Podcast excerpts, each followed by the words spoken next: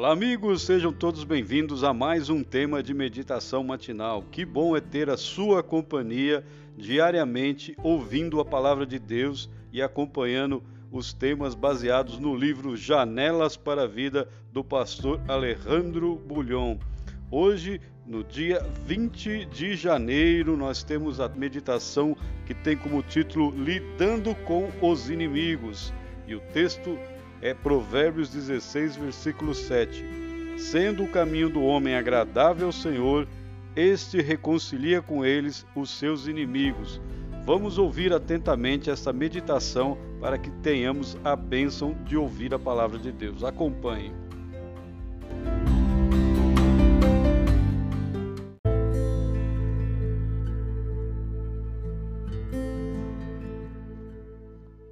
Todos os dias, onde você for, em qualquer esquina da vida, aparece alguém tentando derrubá-lo.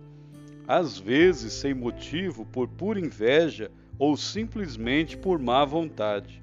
Quando o inimigo é visível, você se cuida, se defende, se protege. Mas o que acontece quando você não sabe onde ele está? Como reagir quando ele anda disfarçado de amigo ou se esconde no ciclo mais próximo de você?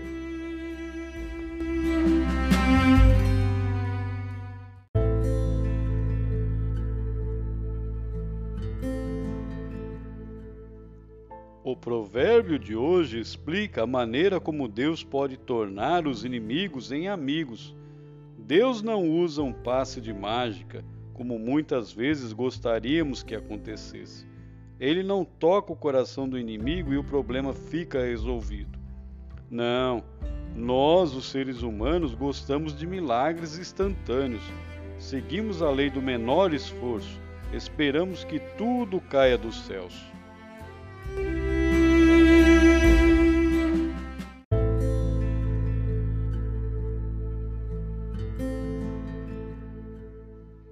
Mas as coisas com Deus nem sempre são assim.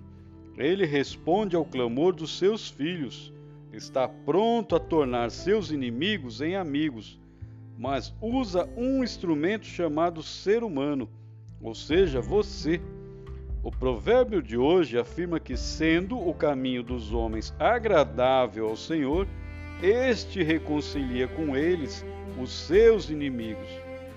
Você percebe que o instrumento que Deus usa aqui é o próprio caminho do homem?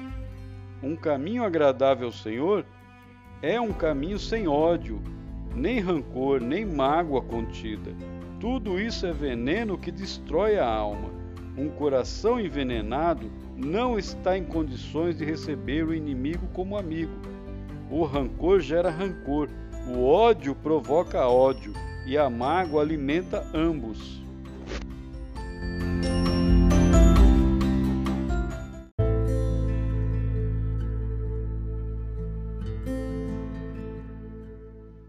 Você vai a Jesus e convive com Ele, o caráter do Mestre se reproduz em você.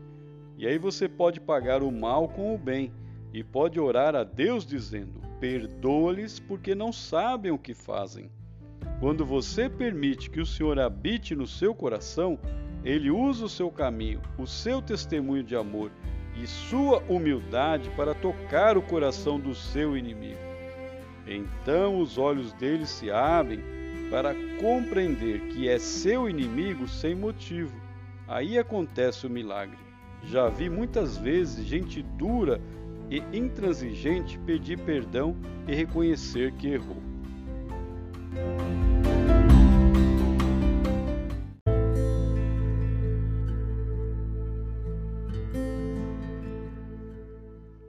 Por isso, peça hoje a Deus que lhe dê um coração capaz de perdoar e de amar os inimigos gratuitos, porque sendo o caminho dos homens agradável ao Senhor, este reconcilia com eles os seus inimigos. Provérbios 16, versículo 7.